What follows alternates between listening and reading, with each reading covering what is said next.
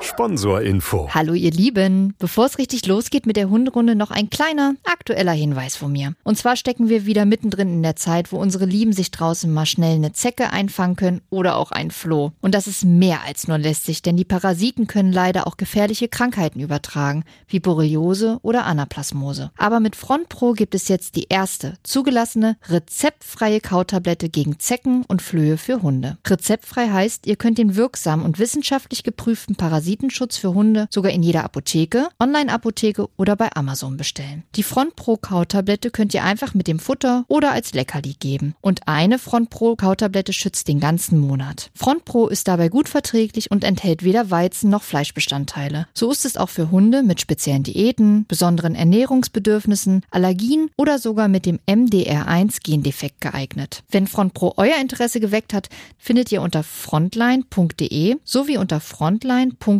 slash Basisinformation weitere Infos rund um das Produkt. Und weil es auch bei Tierarzneimittelwerbung einfach dazugehört, zu Risiken und Nebenwirkungen lesen Sie die Verpackungsbeilage und fragen Sie den Tierarzt oder Apotheker.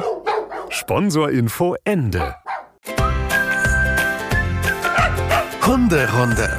Profi-Tipps vom Hundecoach. Ihr Lieben, es ist schön, dass ihr wieder mit dabei seid. Es ist Mittwoch und das heißt, es gibt eine neue Folge der Hunderunde. Und Lisa, ähm, kannst du dich noch an, ich weiß gar nicht genau, welche Folge das war, aber da haben wir darüber gesprochen, dass Hundekot sozusagen mit DNA überprüft werden soll. Ja. Kannst du dich daran noch erinnern? Kann ich mich daran erinnern. Ich glaube, auch du hast die Geschichte mitgebracht, ne? War das nicht so? Ich glaube ja. Mhm. War das in Frankreich Ja. oder wo war das? Ne, in Frankreich. Pass auf, was ich diese Woche gelesen habe. Ich glaube, ich habe es auch schon gelesen. Südtirol, Ja. Mhm. Und ja. auch Lies mal vor. Südtirol möchte den Kampf gegen den Kot angehen. Also passt auf. In Südtirol müssen alle Hundebesitzerinnen und Hundebesitzer eine DNA-Probe von ihrem Vierbeiner machen lassen.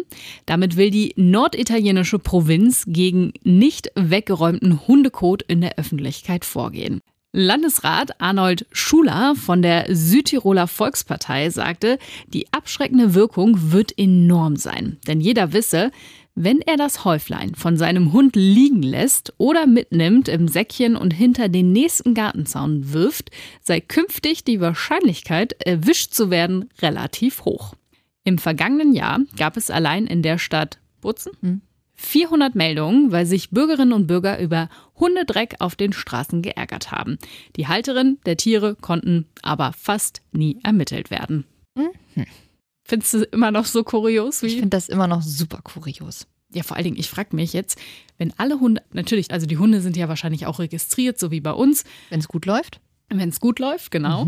Aber ich stelle mir das trotzdem sehr, sehr lustig vor, wie die jetzt alle zu einer bestimmten Anlaufstelle anscheinend laufen müssen und erstmal eine DNA-Probe abgeben müssen. Erstmal das, was das an Kosten sind. Ich hatte auch gelesen, dass die für diesen, für diese Einmalakte, also für diesen Abstrich Geld bezahlen müssen, die Hundebesitzer. Mhm. Und wer sich dort eben nicht eintragen lässt, der hat auch schon mal mit einem Bußgeld zu rechnen. Ach, schön. Genau. Und was äh, da- dann ja einfach auch super kritisch ist, was ist denn mit all den Wanderern? Mit allen Urlaubern, mit allen Besuchern? Die auch ihren Dreck und Müll überall lassen. ja, ne? natürlich. Also ich meine, die kommen ja auch mit Hunden. Und ich würde jetzt meinen, eigentlich macht jeder den Hundehaufen weg. Hm. ich sehe da ganz viel Besserungspotenzial, weil ich finde einfach, ja, die Urlauber müssten dann ja auch mit ins Boot geholt werden. Wie soll das funktionieren? Müssen die jetzt vor jedem Urlaub erstmal einen Abstrich von ihrem Hund machen lassen, das dann auch noch bezahlen selber? Und dann müssen Stadt, Gemeinde, wer auch immer Mitarbeiter losgeschickt werden und Kotproben nehmen, die da rumliegen. Und da muss es im Labor überprüft werden. Also, hei, hei, hei, hei, hei. Um ehrlich zu sein, finde ich, das klingt nach einer Idee, die auch aus Deutschland stammen könnte. Ja, und am 1. April gepostet wird. Also ich verstehe ja den Hintergrund, dass man will, dass ähm, die Leute den Hundekot wegräumen. Absolut, ne? Also das finde ich auch gut und richtig. Ich zweifle so ein bisschen an der Methode. Aber wer weiß, vielleicht setzt sich das ja durch und ähm, ich werde eines Besseren belehrt. Sehr gerne auch. Aktuell finde ich es noch etwas seltsam. Ich kann es mir auch einfach echt nicht vorstellen. Ich kann es mir auch Weil das ja nicht. ein übelster Aufwand ist. Da mü- müssen ja dann auch noch Labortests gemacht werden, die ultra teuer sind. Stell dir mal vor, da gehen so zwei wie wir los. Ja, nee. Mit einem T-Shirt, mit so einem Nein. riesen Kackehaufen hinten drauf. du, wir beide mit so einer kleinen, mit so einer kleinen Schaufel und so, einer, so einem Röhrchen. Und dann piekst du da in diesen Hundehaufen rein, sagst, oh, guck mal, was wir hier haben. Steckst das in dieses Röhrchen und gehst ganz vorsichtig damit. Das muss wahrscheinlich auch so temperiert werden und so. Gehst du wieder zurück in dein kleines Labor, machst dann da diese Tests und sagst dann, oh, der Bruno von der Heide, der war der Übeltäter. Man, gut bin ich gerade froh, dass ich mich für einen Podcast entschieden habe und nicht für eine Behörde. Stell dir vor, der Hund hat Durchfall. Ach, naja, gut, okay. Och lassen, Gott, wir Lisa, dieses, ey. lassen wir dieses Thema. Ja. Falls ich jemandem gerade zu nahe getreten bin, der in der Behörde arbeitet, ihr macht das alle einen ganz, ganz großartigen Job, aber wir wollen nicht in einer Hundekotbehörde arbeiten. Nee. Nee, Nee, einfach nein. einfach nein. einfach nein. mir ist dazu irgendwie auch gar nichts, mir fällt auch hier gerade kein guter Überleitbogen zu dem ein, was wir eigentlich machen wollen heute. Schön, dass ihr da seid, wir freuen uns. Es hat auch was mit einer Behörde zu tun im Prinzip. Oh, gut, Mareike, sehr gut, ja. Mir wäre nichts Schlaues eingefallen. Das ist jetzt aber auch das, ja. Okay, dann komm, hau raus. Deine, Ja, das ist wieder was typisch Deutsches. Unser Thema, finde ich. das stimmt, das stimmt. Ja, das ist auch typisch. Hundeführerschein nämlich. So nämlich. Hat nichts mit Kaki zu tun. Hat nicht, also weiß ich ja nicht, vielleicht. Oh doch, eine Sache, aber die ist nicht so dramatisch. Oh Gott, wir werden dieses Thema heute nicht mehr los. Ist das unangenehm? Naja, aber der Kack-Emoji-Haufen sieht auch sehr gut aus. Also, was heißt sehr gut? Gott, wollen wir diese Folge doch mal von vorne anfangen? Auf gar keinen Fall. Wir lassen sie genau so. Und auch das lassen wir drin. Dass Mareike jetzt vorschlägt, wollen wir nochmal anfangen. Nö. Ein, auch einfach nein. Halleluja. Ähm, Ich hoffe, ja. ihr lacht genauso wie wir und denkt euch einfach nur, mhm. Okay, wollen wir mal dann seriös werden? ja, Tacheles reden hier. Gut. Hundeführerschein. So nämlich. So, Hau raus. sammeln wir uns jetzt erstmal. Hundeführerschein ist im Prinzip ja ein Begriff erst seit ein paar Jahren, oder? Ja, eigentlich schon. Weißt du, warum der eingeführt worden ist damals? Mhm, tatsächlich, weil es viele Beißattacken gab und dem wollte man so ein bisschen Herr werden. Und ähm, es gab halt damals irgendwie gar keine richtigen Vorschriften. Niedersachsen hat jetzt auch keine Listenhunde oder keine Hunde, die als Kampfhunde geführt werden. Und damit hatte man nicht so richtig irgendwie eine Handhabe. Und damit wurde dann vor jetzt mittlerweile über zehn Jahren der Hundeführerschein eingeführt. Zum 1. Juli 2013 in Genau. Niedersachsen. Ist aber nicht überall Pflicht, ne? Richtig. Also ich habe gelesen, dass es entsprechende Regelungen wohl auch noch in Berlin, Bremen, Hamburg und Schleswig-Holstein und Thüringen gibt. Ich weiß nicht, ob das noch aktuell ist und ob inzwischen noch ein anderes Bundesland hinzugekommen ist oder ob da ein anderes Bundesland noch was plant in die Richtung. Oh, ob was geplant ist, weiß ich jetzt natürlich auch nicht. Das ist schon noch aktuell. Trotzdem von Bundesland zu Bundesland ist das dann immer noch individuell. Und selbst Niedersachsen ist sich ja nicht ganz einig. Aber da können wir ja gleich mal genauer drauf zu sprechen kommen. Mhm. Wer muss denn überhaupt eigentlich einen Hundeführerschein machen? Fangen wir doch damit mal an. Also einen Hundführerschein müssen eigentlich alle Hundebesitzer machen. Außer du hast in den letzten zehn Jahren zwei Jahre durchgängig einen Hund geführt auf deinen Namen. Also du warst mit deinem Hund zusammen angemeldet sozusagen. Nur dann. Dann sind noch ausgenommen Tierärzte und Jäger und das war's. Was ist, wenn ich in der Familie bin, wo es einen Hund gibt? Ja, das ist mh, eine schöne Grauschwelle, um ehrlich zu sein. Also es ist ja, sagen wir mal, Frau Müller hat sich mit Bruno eben angemeldet, ist eben bei der Stadt registriert und Frau Müller muss auch Steuern zahlen. Da muss Frau Müller auch den Hundeführerschein nachweisen. Jetzt geht aber ja vielleicht Herr Müller und Kinder Müller auch mal mit dem Hund. Ja, solange die in einem Haushalt wohnen, ist es toleriert, wird aber nicht gerne gesehen.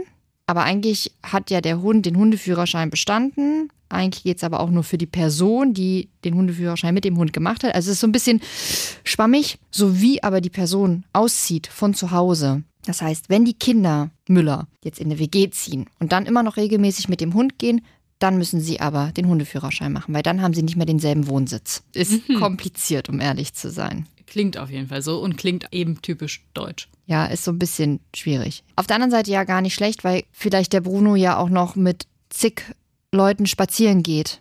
Mhm. Und das kann man damit ja vielleicht schon noch mal ein bisschen eingrenzen und dann halt auch eingrenzen, dass man da noch mal ein bisschen genauer drauf guckt. Den Grundgedanken finde ich ganz gut. Das sage ich auch immer wieder, dass ich diesen Grundgedanken des Hundeführerscheins wirklich, wirklich gut finde.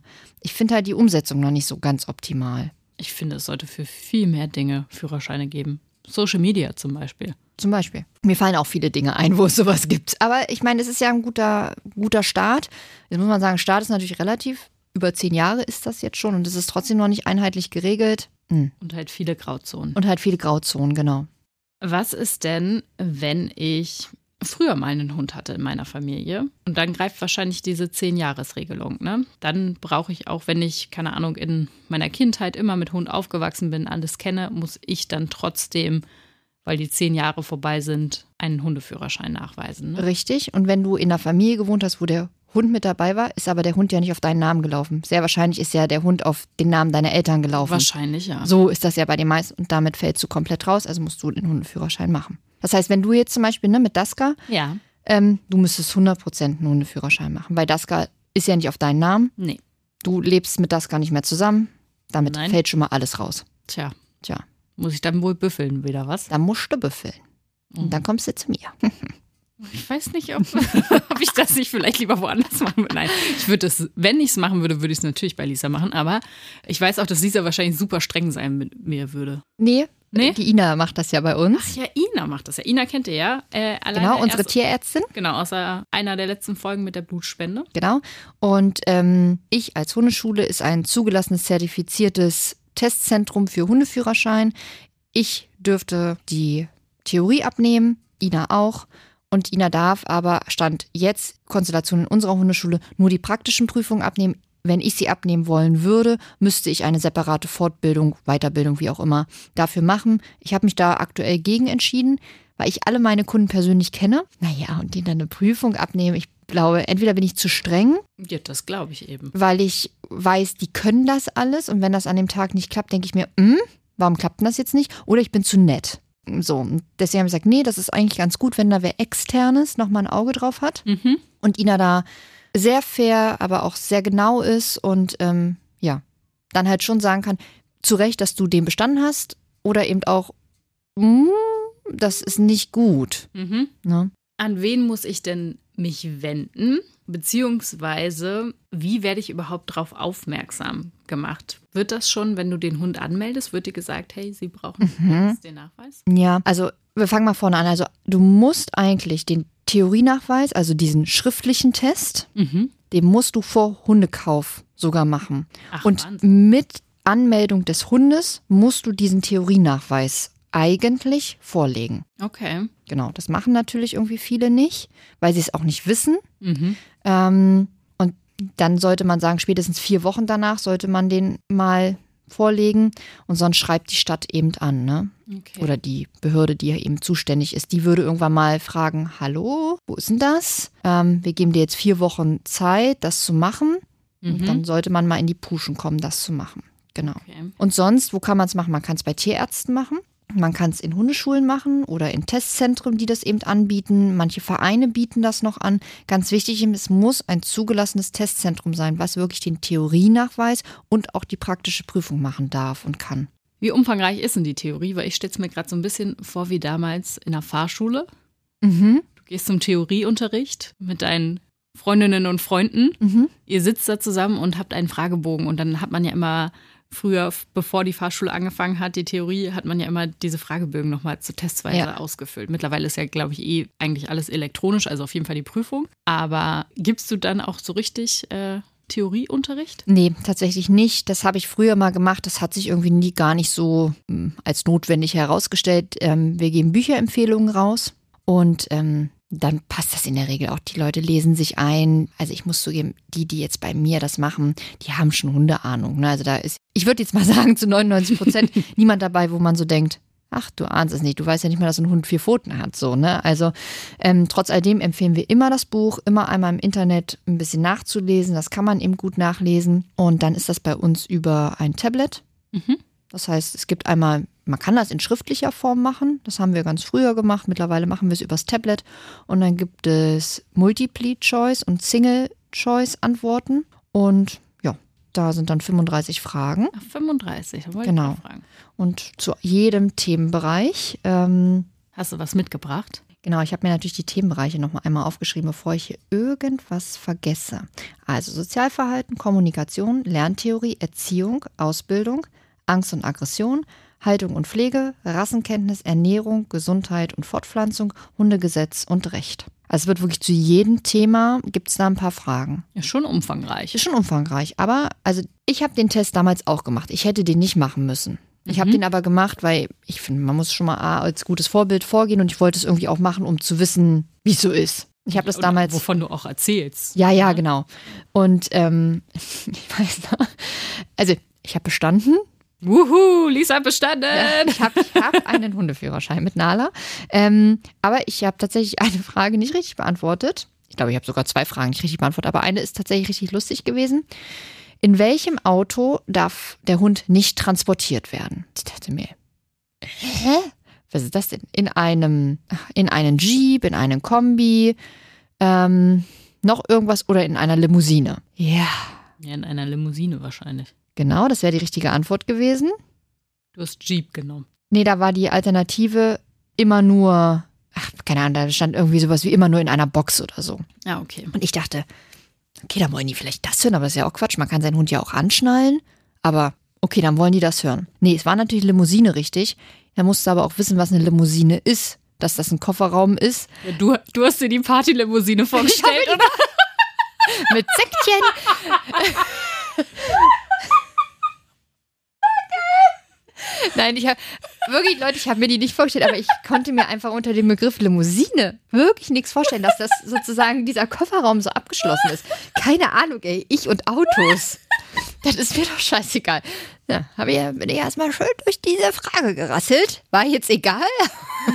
Das nehme ich immer als schönes Beispiel, zu sagen, also da kommen auch echt ein paar Fragen drin vor, wo du so denkst, klar das was mit Hund zu tun, weil du deinen Hund nicht in einen abgeschlossenen Kofferraum Ja, natürlich. unterbringen musst. Aber dafür musst du ja auch erstmal diese scheiß Autos kennen.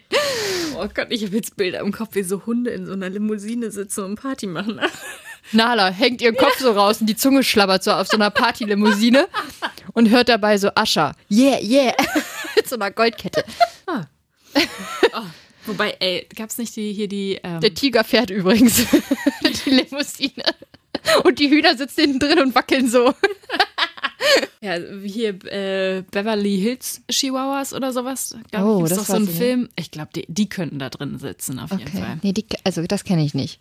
Ich weiß auch nicht, ob ich den Namen gerade richtig gesagt habe, aber ich meine, äh, in diese Richtung gibt's auf jeden Fall irgendwas. Kannst du dazu nicht mal bei Insta so ein lustiges Foto zurecht machen, wie Nala in so einer Limousine fährt? Das würden sicherlich alle gerne sehen. Ja? Ja. Okay, habe ich jetzt als Arbeitsauftrag verstanden. Ah, Mit so einer Goldkette.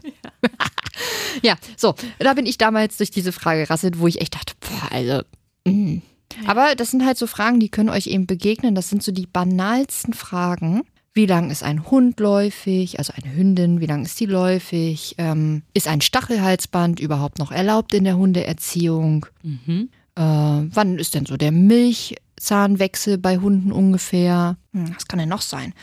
Ähm, ist das Kopieren einer Route, also ne, das Abschneiden einer Route, ist das, ist das noch in Ordnung? Darf man das noch? Also so wirklich so bunt gefächert. Und es ist egal, ob du einen Rüden oder ein Mädel hast. Ne? Wenn du jetzt einen Rüden hast, kannst du ja sagen, naja, was, inter was interessiert mich denn, wie lang eine Hündin läufig ist? Was interessiert mich denn, wie lange die trächtig ist? Ja, das kann ich verstehen. Sollte aber man aber schon wissen. sollte man halt aber schon wissen. Also das ist halt einfach allgemeines Hundewissen. Das geht ja nicht in die Tiefe. Es geht ja nicht um irgendeine Neurotransmitterausschüttung, wo man so denkt, das, das muss jetzt kein in Anführungsstrichen normaler Mensch wissen. Es geht halt eher so um diese ganz normalen Sachen. Das finde ich nicht schlecht. Es ist einfach dieses, sich mal um dieses Hundethema wirklich mehr Gedanken machen als nur bis zum Tellerrand. Klingt definitiv nicht falsch, das zu tun. Genau. Das, Einmal, einmal vorher zu schauen. Mhm. Und das ist ja genau der Sinn. Ne? Vorher, einmal bevor du dir den Hund anschaffst, oder wenn du dir angeschafft hast, dann unmittelbar danach, dass du vielleicht dieses Buch dir nimmst, es einmal durchliest, alles ist gut. Da würde niemand durchfallen. Und das ist ja der Sinn, einfach nur mal so ein bisschen Fokus. Ist es ein spezielles Buch für Hundeführerschein Ja. in Niedersachsen? Genau. Okay. Wir können ja den Link vielleicht unten reinsetzen. Das machen wir. Ja. Setzen wir in die Shownotes. Also das ist zumindest das Buch, was ich persönlich in der Hundeschule und also was Ina und ich sozusagen empfehlen, womit ihr euch gut vorbereiten könnt. Das machen wir. Findet ihr dann auf jeden Fall. Ja. Jetzt hast du ja gesagt, du hast eine oder sogar zwei Fragen falsch beantwortet. In der Theorie, wie viel darf ich denn falsch beantworten? Insgesamt musst du 80 Prozent korrekt haben. Es kommt aber auch so ein bisschen drauf an, in welchem Bereich du durchfällst. Okay. Also du kannst jetzt zum Beispiel in fünf Bereichen 100 Prozent haben, aber hast du in einem Bereich nur 40 Prozent, fällst du auch durch. Ah, okay, so streng ist das. Ja, ist ja auch in Ordnung. Ja, okay. Ich hätte gedacht, Die Gesamtheit? Dass, dass die Gesamtheit Hm, zählt. Nee, insgesamt 80 Prozent, aber wenn du in einem Bereich so wirklich exorbitant schlecht bist, dann fällst du da auch durch. Und ist okay. Also 50 Prozent sollte man ja schon mal mindestens haben. Ich glaube, es sind sogar 60 Prozent oder hier so 58, Komma irgendwas Prozent, aber mhm. Wo gehe ich denn dann hin, wenn ich die Prüfung schreiben möchte? ja, zum Tierarzt, zur Hundeschule, zum Testzentrum oder so, Verein, der es okay. anbietet. Und Genau. dann die Tablet-Nummer, die du gesagt hast, ne? Genau, also bei uns ist es halt so, die Leute fragen dann, hey, wir würden gerne den Hundeführerschein ähm, machen, alles klar, dann machen wir einen Termin aus und dann, ähm, wie gesagt, bei uns in der Hundeschule ist es jetzt so, ich kann ja immer nur für mich sprechen, trifft sich Ina, die Fragen werden am Tablet beantwortet und dann hat man auch direkt danach eine Rückmeldung, ob man bestanden hat oder nicht. So wie beim Führerschein eigentlich auch. Ja, genau. Und dann drucken wir das aus und dann wird es abgestempelt, offiziell Hundeschulstempel. das muss eben offiziell sein. Deswegen ist dieser Hundeschulstempel so wichtig, weil diese Hundeschule sozusagen als Testzentrum offiziell anerkannt ist. Das muss eben auch so sein, weil sonst nutzt dir das halt nichts. Ähm, dann unterschreibt Ina da einmal und daneben ist dann noch ein Stempelfeld frei für die praktische Prüfung. Und wenn du dann die praktische Prüfung machst, wird das Stempelfeld abgestempelt, Unterschrift und dann fertig. Dann lass uns doch mal mit der praktischen weiter. Mhm. Wir haben ganz viel gelernt. Wir haben diese theoretische Prüfung hinter uns gebracht, haben mit 100 Prozent bestanden. Wow, Streber. Ja, das sind doch nur Streber, alle. Hoffentlich nicht. Nein, aber alle kennen sich super mit ihren Hunden vor allen Dingen Mhm. aus. Ähm, wie läuft es denn dann weiter? Gibt es dann Trainingseinheiten oder wird man kalt in eine praktische Prüfung geschmissen? Ins kalte Wasser sozusagen. Also erstmal muss der Hund ein Jahr alt sein. Erst dann kann man die praktische Prüfung machen. Ach krass, da ist so viel Zeitraum Ja, dazwischen. das ist auch richtig so. Der Hund muss doch erstmal lernen. Du musst doch deinen Hund auch erstmal kennenlernen. Ich habe ja noch nie eine gemacht. Ich weiß das ja gar nicht. Ich bin Ja. ja bin genauso Also nein, der blind wie vielleicht die ein oder anderen hier gerade. Muss ein Jahr alt sein. Okay. Und dann kannst du diese praktische Prüfung in Angriff nehmen. Natürlich kann man da ohne Training mitmachen. Du meldest dich ja einfach für eine Prüfung an. Und wenn das jetzt neue Kunden sind und die sagen, sie möchten sich anmelden, und dann frage ich schon einmal, hey, braucht ihr vorher noch einmal Unterstützung? Sollen wir noch mal drauf gucken? Wenn die sagen, nee, nee, alles gut, klar. Dann schlittern die im Zweifel unvorbereitet da rein. Aber das ist ja dann deren, deren Entscheidung, sag ich mal. Natürlich. Ähm, für die Hundeschulkunden kann ich sagen, die sind alle vorbereitet. Ähm, ich mache keinen separaten Hundeführerscheinkurs, obwohl ich den vielleicht auch nochmal machen werde für so Kunden, die was älter sind, die nicht von Junghunde an bei mir sind oder ab Welpen an. Also die kriegen keinen separaten Kurs, die haben das alles ganz normal im Junghundekurs und ich sage auch erst, ihr könnt den Führerschein machen, wenn ich wirklich ein gutes Gefühl habe. Es gibt Hunde, die sind vielleicht schon eins, da sage ich schon nochmal, naja, wir warten vielleicht nochmal einen Monat, ne? Einfach nochmal, um ein bisschen Ruhe reinzubringen. Oder es gibt Hunde, wo ich sage, ja, natürlich könnt ihr das machen, da haben wir überhaupt gar keine Sorgen. Was muss der Hund denn können? Mhm, Also er muss jetzt nicht nur Sitz und Platz können. Das ist sogar eigentlich, wenn man ehrlich ist, relativ egal. Was eben ganz wichtig ist, dass du erstmal alles mit hast. Also dein Ausweis, du hast den Haftpflichtnachweis deines Hundes dabei und du hast die Chipnummer, also am besten den Impfpass des Hundes mit, damit auch einmal geguckt werden kann, sind alle Impfungen, also sind alle da, was man eigentlich so haben sollte. Äh, ist die Chipnummer da? Dann liest der Prüfer einmal den Chip aus am Hund. Das heißt, er kommt einmal mit so einem Chip-Lesegerät hinten so am Hals, Nacken, Schulter und liest einmal aus. Das heißt, das ist schon die erste Übung. Der Hund muss sitzen bleiben können, obwohl wer Fremdes mit so einem Gerät kommt. Es ist völlig okay, wenn der Hund aufsteht, ne? Aber man sollte jetzt den Prüfer nicht anfallen und nicht schnappen und all das, ne? Also die, die meisten werden jetzt lachen, ja, aber es gibt eben auch Hunde, die haben da wirklich ein Problem mit, ne? Natürlich wird das nicht von oben gemacht, denn die Prüfer sind ja auch geschult, aber die kommen halt dicht dran, ne? Und das, obwohl die sich ja im Zweifel nicht so gut kennen. Dann wird dieser Chip ausgelesen, alles klar, dann werden, werden erstmal sozusagen alle Personalien abgecheckt. Da in der Zeit wird schon einmal geguckt, was macht der Hund denn, wenn hier eigentlich mal fünf Minuten nichts passiert. Bellt er die ganze Zeit? Oder ist er einfach ruhig? Was macht der Besitzer? Kümmert der sich in der Zeit noch um seinen Hund oder ist einfach so völlig der Hund abgemeldet und macht, was er will? Mhm. Also einfach so ein bisschen zu gucken, hm, hast du deinen Hund im Blick? Und genau das ist es. Hast du deinen Hund im Blick? Der Hund muss nicht perfekt sitzen und wie eine Eins, wie eine Statue da stehen. Überhaupt nicht. Es geht darum, kannst du deinen Hund lesen? Kannst du ihm Hilfestellungen anbieten, wenn er gerade welche braucht? Was auch immer. Dann geht's eigentlich los. Wir machen das so. ähm, ich weiß ja immer nicht genau, wie das andere machen, deswegen kann ich natürlich nur immer aus meiner Perspektive erzählen. Wir gehen dann durch ein Waldgebiet und dann ist ganz wichtig, wenn euer Hund ein Häufchen macht, dann sammelt diesen Haufen ein. Da sind wir nochmal beim Kaki-Thema. Das ist wichtig. Ja, das Zu Recht ist es wichtig, Genau. sonst äh, kriegen wir auch noch DNA-Überprüfung. So ist das. Nee, das ist schon echt wichtig. Da wird auch schon drauf geachtet. Dann geht man einfach an der Leine, gerne auch mit Schleppleine, auch das, was die Prüfer eben sehen wollen. Und dann kommt es darauf an, wie reagiert der Hund auf andere Hunde, wie reagiert der Hund auf Menschen, auf Menschen mit vielleicht Rollschuhen, Joggern, Kinderwagen. Wir gehen immer an einem Kinderspielplatz vorbei, um einmal zu gucken, was macht der Hund denn da. Wir gehen immer an so einem Ententeich vorbei, um zu gucken, was macht der Hund denn, wenn da vielleicht Vögel, Enten oder sowas sind. Und dann gibt es halt immer mal so ganz kurze, setz mal deinen Hund kurz hin, schick ihn mal kurz ins Bleib. Oh, jetzt kannst du ihn abrufen. Sowas. Das muss alles nicht sofort pronto pronto klappen. Ne? Das, darum geht's gar nicht. Es geht eher um dieses, ah, dein Hund setzt sich nicht hin, was machst du dann jetzt? Ne? Also wie reagierst du da drauf? Bist du fair deinem Hund gegenüber? Wie belohnst du deinen Hund? Einfach um so ein bisschen, im, ja, das zwischen dir und deinem Hund zu beobachten. Und kannst du deinen Hund lesen? Hast du den das im Griff? Es ist ja auch eben Das Wichtige. mein Hundeführerschein dann Genau. in dem Fall und ja nicht der Hundebesitzer-Führerschein für den Hund. Ja, ja, da kommen wir aber gleich nochmal drauf. Und dann, wenn sozusagen Wald abgehakt ist, wenn man da so eine Runde, ich nenne es mal, eigentlich kann man es fast ansehen als einen normalen Spaziergang, wenn alles gut läuft. Ne?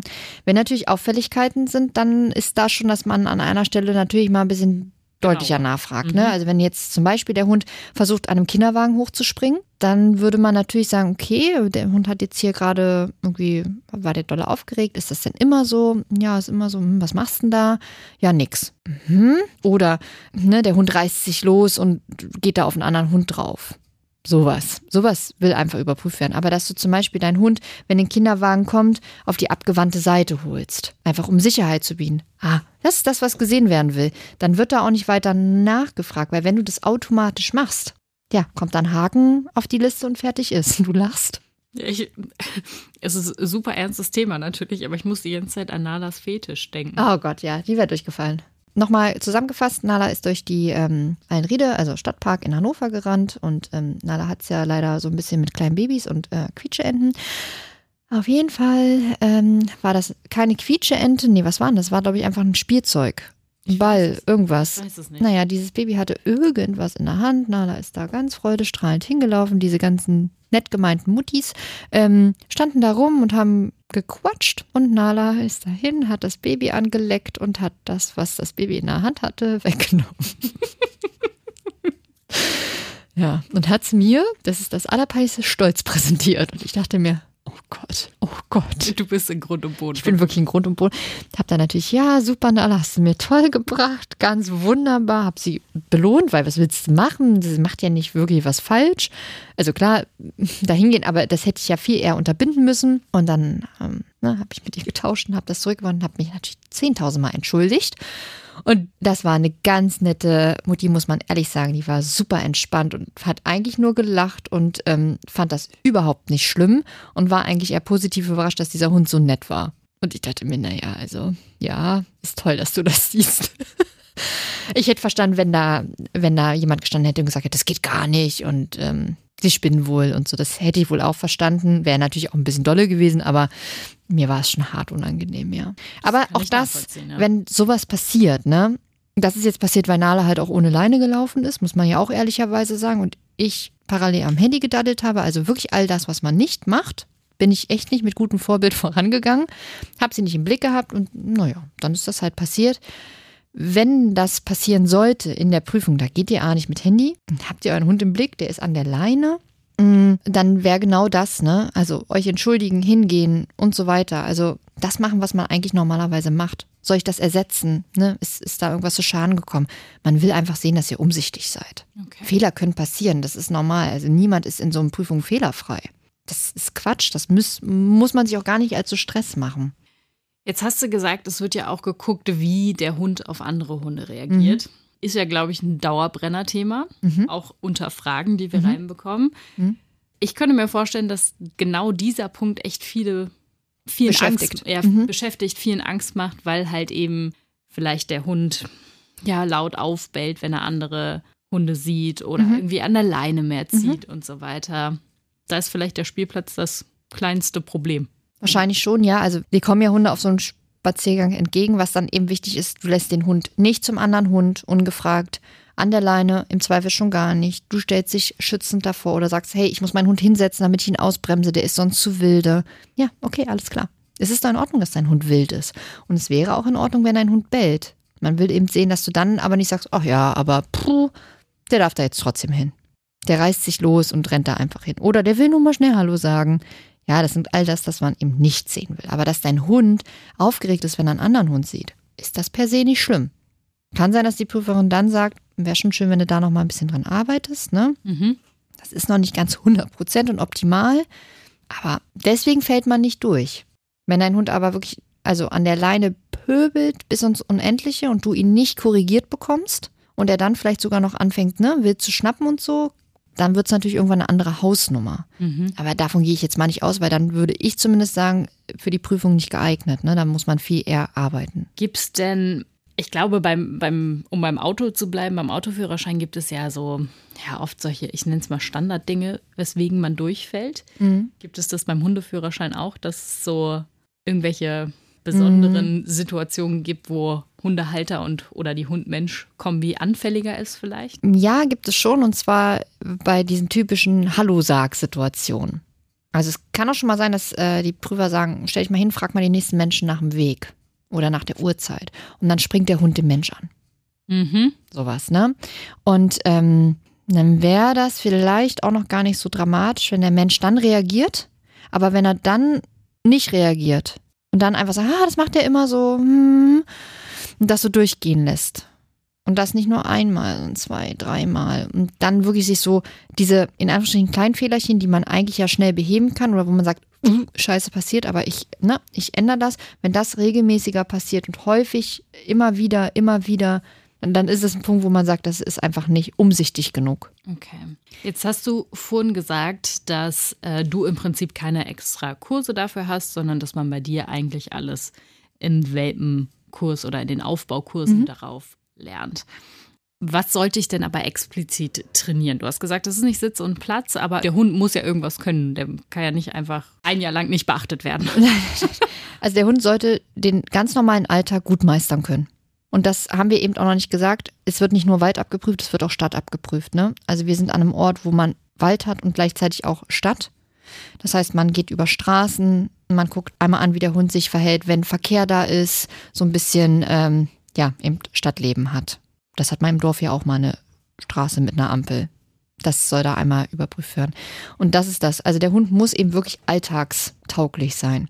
Was macht er, wenn ein Kinderwagen kommt? Was macht er, wenn ein Jogger kommt? Was macht er, wenn ein anderer Hund kommt? Da nutzt dir ja ein Sitz und ein Platz im Zweifel nix. Nee. Was machst du, wenn dein Hund doch was macht? Wie reagierst du? Ne? Was sagst du deinem Hund, dass er nicht über eine rote Ampel laufen soll? Was ist, wenn er, wenn er irgendwie, weiß ich nicht, da gerade ein Taschentuch auf dem Boden findet und das frisst? Was machst du dann? Das sind so diese alltäglichen Dinge. Also, wenn du deinen Alltag mit Hund gut meistern kannst, dann ist in der Regel alles in Ordnung. Okay. Dein Hund sollte sich von anderen Menschen bedingt anfassen lassen. Also zumindest so, dass der Prüfer rankommt, ne? dass es jetzt hier nicht so völlig panisch ist. Aber dein Hund darf aufgeregt sein und du darfst auch aufgeregt sein. Okay. Jetzt sind wir diese Prüfung, diesen Spaziergang durchgegangen. Mhm. Ich sag mal so, unser imaginärer Hund, der hat sich ganz gut geschlagen. Wir haben uns auch ganz gut geschlagen in, in dem Fall. Haben äh, in jeder Situation vernünftig reagiert. Vielleicht nicht immer mit der erstbesten Möglichkeit, aber wir haben vernünftig reagiert. Wie läuft denn dann das Ende ab und wie lange dauert so eine Prüfung im Prinzip überhaupt? Die Prüfung dauert so circa, es kommt so ein bisschen drauf an, ne? aber man kann mal so 60 Minuten einplanen. Ähm, dann nimmt sich der Prüfer meist ein paar Minuten Zeit, um seine Notizen da einmal zu verarbeiten. Ich meine, man hat ja ein Gefühl und der Prüfer weiß natürlich schon längst, durchgefallen oder nicht durchgefallen. Bei durchgefallen kann es auch sein, dass die Prüfung wirklich abgebrochen wird. Kann auch sein, dass die Prüfer das bis zum Ende durchziehen und man echt nicht so richtig weiß, Mhm. woran man ist, einfach auch um zu gucken, passiert dann noch mehr. Mhm. Ja, und dann kann es eben sein, ja, du bist durchgefallen, weil diese Situation, die war nicht gut und deswegen geht es nicht. Der Rest war aber in Ordnung. Das wäre ja auch schon mal ein gutes Feedback. Klar, aber es gibt auch Prüfer, die sagen, stopp, hier ist jetzt vorbei. Das geht so nicht. Das gibt es auch. Ähm, genau, dann würde sich der Prüfer zurückziehen, würde da einmal kurz gucken, ne, alles klar. Und ähm, dann gäbe es einen Stempel. Ja, und dann hat man eben diese Urkunde, Ja. die wird dem Hundehalter ausgehändigt und der schickt dann diese Urkunde zur Stadt, zur Gemeinde, wo auch immer hin, zur entsprechenden Behörde und sagt, hier, ich habe das jetzt fertig, bitte zu den Akten und damit ist das dann auch erledigt. Okay. Wenn ich jetzt durchgefallen bin, muss ich irgendwelche, ich nenne es mal Fristen beachten, in welchem Rahmen ich wieder mich prüfen lasse oder in welchem Rahmen ich mich wieder prüfen lassen darf. Nö, leider nicht. Du kannst es unendlich oft wiederholen. Unendlich wieder. Mhm. Okay. Das sind eben so Punkte, wo man sagt, naja, wenn ich das zehnmal machen muss und da keinerlei Konsequenz draus resultiert, Mhm. dann ist die Idee des Hundeführerscheins sicherlich sehr, sehr gut, aber nach Mhm. zehnmal weiß ich nicht, ob das dann noch so zielführend ist. Mhm. Mhm. Und die Gebühren musst du natürlich immer wieder zahlen. Ne? Das, das ist das, was am meisten schmerzt. Jetzt hattest du ganz am Anfang vorhin angesprochen, dass es selbst in Niedersachsen Unterschiede gibt. Mhm. Ja. Was meinst du denn damit? ja, es gibt ähm, zugelassene Tests, die die Behörde anerkennt. Und davon gibt es leider nicht nur einen. Und genau das ist das Problem. Also wir haben nicht nur einen Hundeführerschein in Niedersachsen, sondern man kann verschiedene, wie nennt man es denn, verschiedene Testvarianten oder verschiedene Möglichkeiten machen, den Test abzulegen. Also es gibt einmal den niedersächsischen Hundeführerschein, das ist so der eine bekannte und der andere bekannte ist der DOC 2.0 Test. Okay. Das sind so die zwei bekanntesten. Dann gibt es noch ein, zwei andere, aber das sind so die zwei bekanntesten. Das heißt, es sind zwei unterschiedliche Prüfungen mit zwei unterschiedlichen Namen, die grob denselben Inhalt haben. Und beide sind in Niedersachsen zugelassen. Und welchen macht ihr? Wir machen den DOC 2.0 Test. Einfach. Weil wir ihn machen. Nein, weil Ina die äh, Fortbildung da hat und ähm, Habt ihr euch für entschieden? Genau, haben wir uns für entschieden. Und ich muss zugeben, für mich hat das einen ganz, ganz, ganz wichtigen und eigentlich überhaupt nicht zu diskutierenden Punkt, was dafür spricht. Bei dem DOC 2.0-Test musst du den Hundeführerschein mit deinem eigenen Hund machen. Jetzt denkst du dir, hey, ja, wie denn sonst? Ja, beim niedersächsischen Hundeführerschein kannst du dir einen anderen Hund nehmen. Das heißt, du möchtest Was? jetzt mit deinem neuen Hund Bruno den Hundeführerschein machen. Beim DOC 2.0-Test musst du den auch mit deinem eigenen Hund machen, was ja durchaus Sinn macht. Beim niedersächsischen Hundeführerschein hingegen Kann ich mir Nala ausleihen? kannst du dir Nala ausleihen. Okay. Gut, ja. Weil es ja die Begründung ist, es geht ja um den Menschen. Mhm. Und das ist natürlich richtig, keine Frage. Wir bewerten ja nicht wirklich diesen Hund, das Verhalten dieses Hundes. Man bewertet ja nun schon wirklich, wie reagiert der Mensch darauf? Was macht der Mensch damit, mit diesem Verhalten? Mhm. Das sehe ich ein. Also das ist, ist das Allerwichtigste. Und trotzdem finde ich, sollte es schon mit dem eigenen Hund. Das ist meine ganz eigene Meinung dazu. Klingt auf jeden Fall sehr, sehr nachvollziehbar, weil am Ende, also ich stelle mir gerade vor, zum Beispiel, du hast eben meinen Bruno, den es noch nicht gibt, ähm, der hat eben Probleme mit anderen Hunden Mhm. und der bellt vielleicht und der zieht dann auch in der Leine und der springt dann, dann auch rum. Und ich weiß, wenn ich das mit Nala machen würde, wäre gar kein Problem, weil Nala, Passiert halt einfach nichts. Nala und andere Hunde ist ja egal. Ja. So. Aber ich glaube, ich würde mich selbst dann, also erstmal würde ich mich ultra schlecht fühlen, weil ich das Gefühl habe, ich würde betrügen. Also- Also, Machst du ja nicht. Also ist ja in Ordnung, ist Genau, wirklich aber- in Ordnung. Aber ich, ich würde trotzdem, glaube ich, schon das moralische Gefühl haben, ich würde betrügen. Mhm. In einer gewissen Art und Weise zumindest. Und vor allen Dingen hilft es mir ja nicht für die Situation danach. Mhm. Und schon gar nicht meinem Hund. Und vielleicht, eventuell hat der Hund ja sogar Verhaltensauffälligkeiten oder sowas, die man vielleicht in dem Mhm. Moment noch gar nicht sieht oder vielleicht auch dann erst erkennt. Ja. Es gibt natürlich auch da immer so Grauschwellen. Stell mal vor, dein Hund ist wirklich extremst verhaltensauffällig. Ähm, und du kannst, du würdest diesen Hundeführerschein safe nicht bestehen. Ja. Dann ist das natürlich nicht schlecht, dass du, die das Wissen hat, mit einem anderen Hund das machen kann. Weil du hast ja das Wissen. Das Problem ist wirklich dein Hund. Du musst den aber jetzt nachweisen. Mhm. Da könnte man sagen, ja, mm, Da beißt sich irgendwie die Maus in den Schwanz, die Katze in den Schwanz, wie auch immer. Ich merke schon, das System ist einfach noch nicht ganz ausgereift. Es ist noch nicht ganz ausgereift, genau. Ähm, Für und wieder. es hat beides sein Für und Wider und es hat sicherlich beides seine Berechtigung. Ne? Ähm, wir haben uns aber, wie gesagt, für den Doc 2.0-Test und damit die Prüfung mit dem eigenen Hund entschieden. Muss ich den denn dann im Anschluss immer bei mir haben? Nein, musst du nicht. Gibt es denn irgendwelche, ich nenne es mal, Ordnungsämter sozusagen, die dann äh, mal Patrouille laufen und mal gibt es. nachfragen? Ja. Ja, ja. Also es gibt Ordnungsämter, das Ordnungsamt. Ja, danke. äh, die laufen äh, hier in Hannover in der Allenriede stetig und immer rum. Okay, und die fragen dich dann. Äh, Im Zweifel, ja, nicht immer. Also ich weiß, wer das ist. Der, also ich kenne den einen Menschen ja. und ähm, jetzt durch Zufall tatsächlich. Und ich habe den ein paar Mal in der Allenriede gesehen. Und ähm, dieser jemand ist nie zum Hund gegangen. Obwohl offensichtlich gerade mitten im Dienst dieser Spaziergang vollzogen wurde. Keine Ahnung, vielleicht war da einfach nicht Thema Hund dran. Das Mhm. kann ich natürlich überhaupt nicht beurteilen. Ich glaube, die machen einfach Stippvisiten. Und es wird Klar. besonders auffällig, wenn natürlich Brut- und Setzzeit oben drauf kommt. Dann Mhm. häuft sich das schon. Und sonst dürfen die nach der Marke fragen. Also die Hunde müssen ja eigentlich eine Hundemarke mitführen. Das ist ja eine Nummer und diese Nummer ist ja bei der Stadt hinterlegt und auf dieser Nummer ist dann eben der Hundeführerschein hinterlegt, bla bla bla bla bla. Und wenn du das dann nicht hast, genau. Dann gibt es ein Bußgeld wahrscheinlich, oder? Naja, also die meisten Ämter sind echt nett, muss man sagen. Die schreiben dann erstmal, uns ist aufgefallen, hier gibt es gar keinen Hundeführerschein. Das ist sicherlich ein Versäumnis. Wir bitten um Zusendung. Das gibt ja wirklich manchmal so, ne, hat man den gemacht und irgendwie vergessen, da hinzuschicken. Dann kann man den sofort dahin schicken und es hat sich erledigt. Dann, ähm, wenn man jetzt sagt, upsi, ja, den habe ich noch nicht, dann bisher immer erlebt, dass die dann sagen, ja, bitte innerhalb von vier Wochen jetzt erledigen. Wenn man es dann nicht erledigt, dann kann das schon durchaus sein, dass man ein Bußgeld zahlen muss. Mhm. Ja, und das steigert sich dann natürlich irgendwann. Das Allerschlimmste, was passieren kann, ist, wenn du den Hundeführerschein auch nach mehrmaligen Auffordern nicht nachweisen kannst und auch nicht machst, dass dir der Hund weggenommen wird, Okay, krass. weil es einfach eine Pflicht in Niedersachsen ist. Zum Abschluss, würdest du es für äh, sinnvoll erachten, dass es einen deutschlandweiten gibt? Ja, auf jeden Fall. Also ich finde, es ist immer sinnvoll, selbe Regeln, selbe Gesetze in Deutschland zu haben.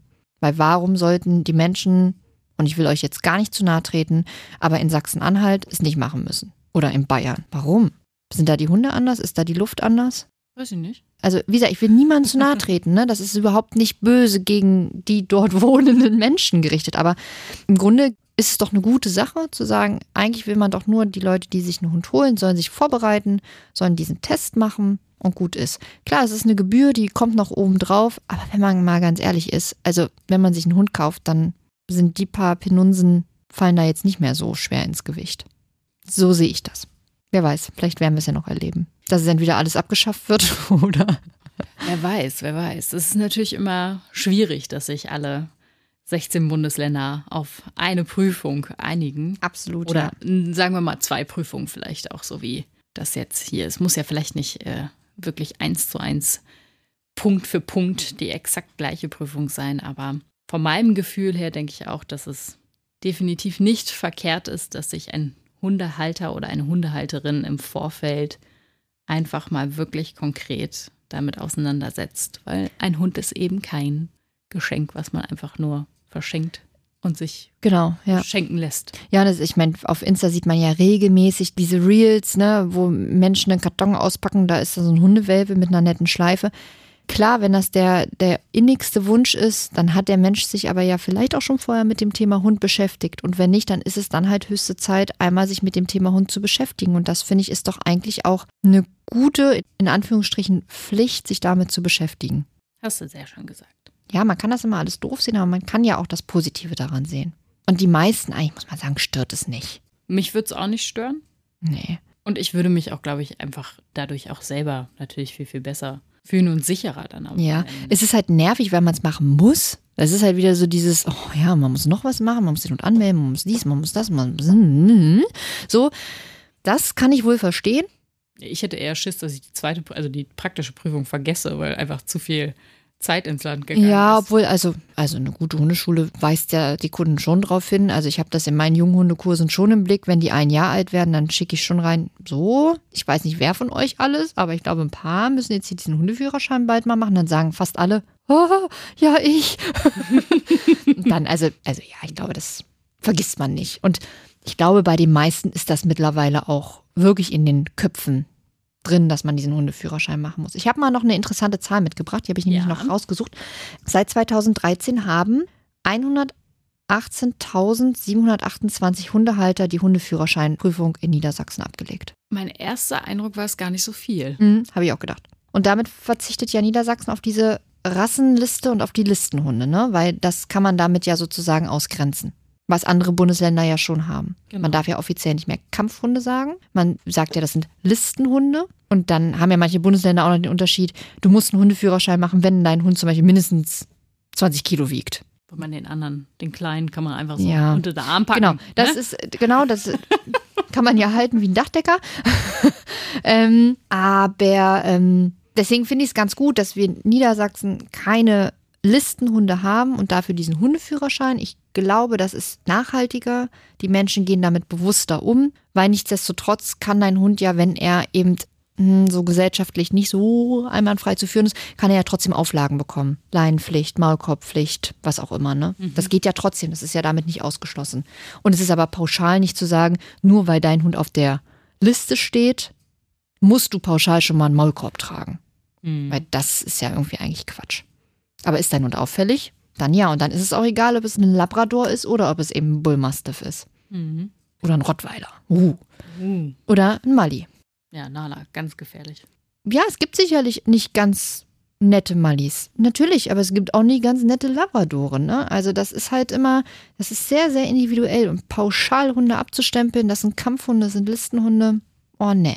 Sehe ich echt nicht so. Fühle ich, fühle ich gar nicht, wie man so schön sagt. Ich denke, dazu machen wir auch irgendwann mal eine Folge. Ja. Nicht sofort, aber wird irgendwann auch kommen. Ja, Listenhunde und Kampfhunde, da Ja. werden wir nochmal was zu machen. Ist halt ein sehr emotionales Thema, ne? Ja. Sind ja auch für viele sehr, sehr beliebte Hunde. Zu Recht? Ja, eben, zu Recht. Zu Recht. Aber haben einfach leider immer noch nicht den besten Ruf, obwohl sich das, finde ich, wirklich, wirklich ändert in letzter Zeit. Aber man muss auch sagen, Leute, die eben genauso einen Hund haben, einen vermeintlichen Kampfhund, einen vermeintlichen Listenhund, die arbeiten da auch wirklich hart gegen. Also, die machen viel dafür, dass dieser Ruf langsam verschwindet. Auch nochmal da, zu Recht. Zu Recht. Mhm. Ihr Lieben, wir hoffen, euch hat die Folge gefallen. Lasst uns gerne fünf Sterne hier bei Spotify da. Freuen wir uns auf jeden Fall sehr drüber. Ansonsten, wenn ihr ein bisschen in Schreiblaune seid, dann schaut doch mal bei Apple Podcasts vorbei. Da könnt ihr nämlich uns sogar ein paar Zeilen schreiben. Oder ihr schreibt das auch hier bei Spotify direkt unter die Folge, wie euch diese Folge gefallen hat. Da freuen wir uns auch immer sehr, sehr drüber. Und da könnt ihr auch, wenn ihr eine kleine Frage habt, könnt ihr die da einfach auch mit reinhauen. Wir können leider, weil das noch technisch nicht so möglich ist, da nicht direkt darauf antworten bei Spotify. Aber ähm, wir nehmen die natürlich mit auf und dann kann es mal sein, dass wir die einfach mal hier vorweg vor einer anderen thematischen Folge einfach auch mal droppen und Lisa kurz ihre Einschätzung zu dieser Frage gibt. Ja, sehr gerne. Immer her damit. Macht's gut, ihr Lieben. Wir hören uns ganz bald wieder. Bis dann. Tschüss. Hunderunde. Eine Produktion von Antennen Niedersachsen.